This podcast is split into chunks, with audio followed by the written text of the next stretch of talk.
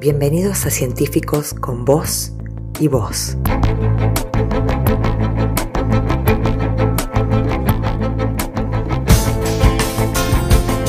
Podcast del Ministerio de Ciencia y Tecnología de la provincia de Córdoba.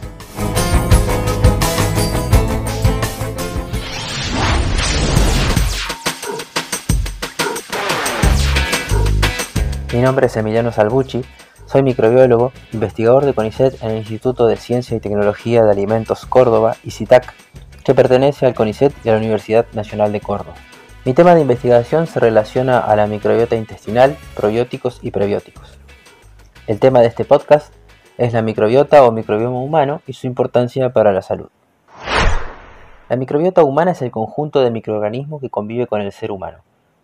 Son más de 10.000 especies de bacterias, hongos, arqueas y virus que comparten el espacio del cuerpo. Superan en número a las células humanas en 1,3 veces. 100 trillones de microorganismos cuyos genes son 150 veces más que los genes humanos. A todos los genomas de esta microbiota se denomina microbioma, aunque en algunos casos se usa como sinónimo del ecosistema microbiano. La mayoría de los microorganismos se encuentran en el intestino.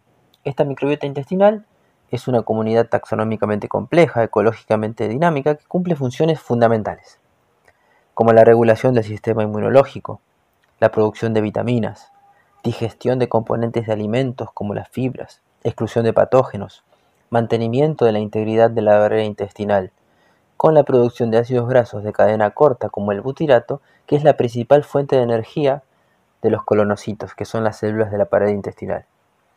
En el intestino se encuentran 70% de las células del sistema inmunológico activas. Es una interfaz constante con el ambiente externo, una interacción continua con los nutrientes, los microorganismos ambientales y la microbiota ya establecida. Además, en el intestino se encuentran cientos de millones de neuronas. Es por eso que es llamado también el segundo cerebro, que son relacionadas a la digestión. Existe una vía de comunicación bidireccional entre el cerebro y el intestino. Es el llamado eje intestino-cerebro y sobre él la microbiota influye a través de diferentes vías, el nervio vago y distintos metabolitos microbianos. Es decir, la microbiota ejerce además de un efecto local, un efecto sistémico sobre el intestino, sobre el sistema inmune y la funcionalidad del cerebro y el sistema nervioso.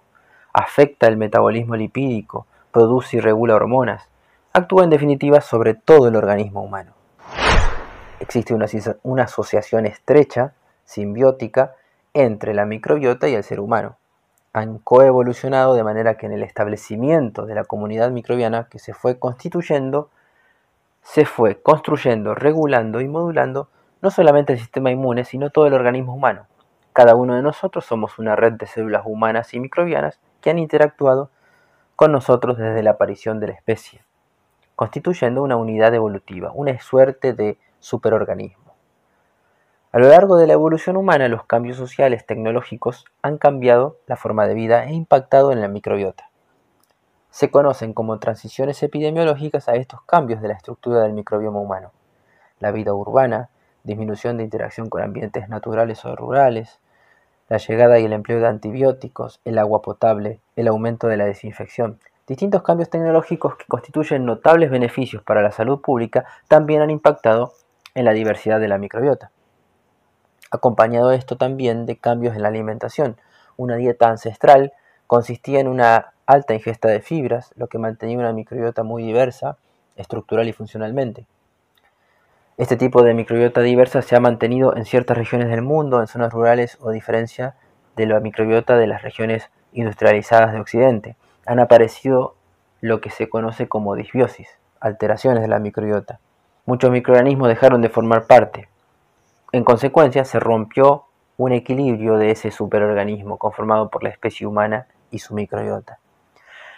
Numerosas enfermedades y síndromes relacionados al sistema inmune, enfermedades inflamatorias, y también aquellos relacionados al sistema nervioso han emergido aumentado su incidencia. Alergias, enfermedades inflamatorias intestinales, enfermedad de Crohn, síndrome de colon irritable y síndrome de espectro autista, entre muchas otras, presentan disbiosis asociadas, alteraciones de la microbiota. El estudio del microbioma nos permite entonces comprender la importancia de los microorganismos que nos constituyen en el estado de salud y en la enfermedad. Si analizamos cómo evoluciona la microbiota intestinal a lo largo de la vida de una persona, observamos que comienza a establecerse en el momento del parto, la microbiota de la vagina va colonizando al recién nacido y en un principio ese perfil de microbiota es similar al de la vagina.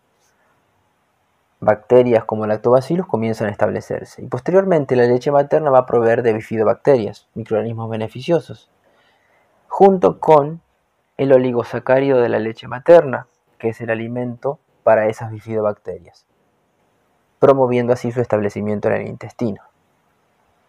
El establecimiento de una microbiota saludable es fundamental para prevenir enfermedades posteriores. Diversos factores van a afectar la estructura de ese microbioma en desarrollo. Factores como, bueno, el parto normal, la lactancia materna, mayor interacción con el medio ambiente, tener hermanos mayores, poseer mascotas, son factores protectores. Mientras que un parto por cesárea, administración de leche de fórmula en lugar del alimento ideal que es la leche materna, y la administración de antibióticos que por cualquier circunstancia se tuvieron que administrar son factores que pueden aumentar el riesgo de desarrollo de alergias, enfermedades inflamatorias, obesidad y síndrome metabólico. Esto no implica una relación causal, sino un aumento en el riesgo de padecer esas enfermedades. Los bebés nacidos por parto vaginal tienen una mayor diversidad microbiana en un principio, comparados con los bebés que nacen por cesárea, y muestran una mayor abundancia de ciertos grupos de bacterias más allá de los factores que influyen, a los 3 años de edad aproximadamente, ya se ha establecido un microbioma que se mantendrá en la edad adulta. Decíamos entonces que muchas enfermedades pueden presentar disbiosis o alteraciones asociadas. Es necesario entonces, por ello, estudiar el microbioma humano en los estados de salud y en el estado de estas enfermedades observar la composición, qué microorganismos están presentes y en qué proporciones, y el metabolismo, qué sustancias están produciendo, cuáles de manera insuficiente, qué proporciones están alteradas para poder intervenir y modular en los casos que sea necesario para aliviar síntomas o cambiar el curso de las enfermedades. ¿Cómo podemos modular entonces o reconstituir la microbiota? Para lograrlo hay diferentes formas. Una de ellas es mediante la administración de probióticos que son microorganismos vivos que en un número suficiente alcanzan el intestino grueso y pueden ejercer un efecto beneficioso por producción de ciertos metabolitos, como los ácidos grasos de cadena corta, como el butirato, para reforzar la, barrera intestinal, prevenir estados inflamatorios, o metabolitos que regulan la respuesta inmunológica hiperreactiva que puede caracterizar a esas enfermedades. Estos probióticos suelen ser bacterias lácticas como lactobacilos o bifidobacterias, pero también se usan microorganismos eucariotas. Parásitos intestinales como Necator o ancilotomas han sido útiles para el tratamiento de enfermedades como la enfermedad de Crohn. Otra alternativa para restaurar la microbiota es el trasplante fecal. Con un protocolo estandarizado es un potencial terapéutico emergente. Esta terapia ha demostrado ser un tratamiento exitoso en la infección recurrente por Clostridium difficile que causa diarreas y colitis persistentes. Otra manera es mediante la dieta y específicamente mediante prebióticos. Fibras como puede ser la fibra de cereales fructooligosacáridos encontrados en tubérculos, que son polisacáridos no digeribles por el cuerpo humano, sino que fermentan fermentados por bacterias específicas que promueven el crecimiento, y el desarrollo de microorganismos que producen algún efecto beneficioso. También es posible desarrollar simbióticos, una combinación de prebióticos, fibras y probióticos, bacterias que potencian el efecto de ambos. La microbiota actúa sobre el eje intestino-cerebro, influye en el estado de ánimo, el comportamiento.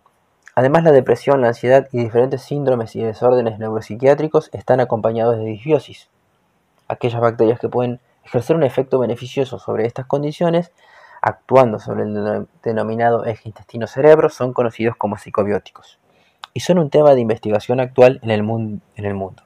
El síndrome de espectro autista también se asocia a alteraciones del microbioma, por lo que la dieta y el empleo de psicobióticos surge como una alternativa para intervenir en el curso del mismo. Muchas cosas se están investigando y aún quedan por elucidar. el estudio de prebióticos, probióticos, psicobióticos y la modulación de la microbiota en diferentes enfermedades o síndromes es necesario para aportar nuevas terapias. Por otra parte, para mantener el estado de salud es importante sostener una microbiota diversa que garantiza mayor protección frente a las disbiosis, promueve la integridad intestinal y reduce estados de inflamación o respuestas inmunes hiperreactivas. Alimentar la microbiota con una dieta saludable, equilibrada, alta en fibras es fundamental para sostener un buen estado de salud general y prevenir distintas afecciones.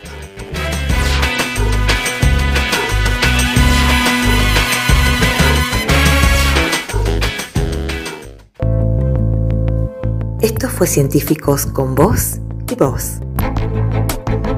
Una propuesta de divulgación científica para que investigadores e investigadoras de Córdoba compartan sus saberes, aprendizajes y conocimientos. Más información en el sitio web del Ministerio de Ciencia y Tecnología Provincial, mincit.cba.gov.ar.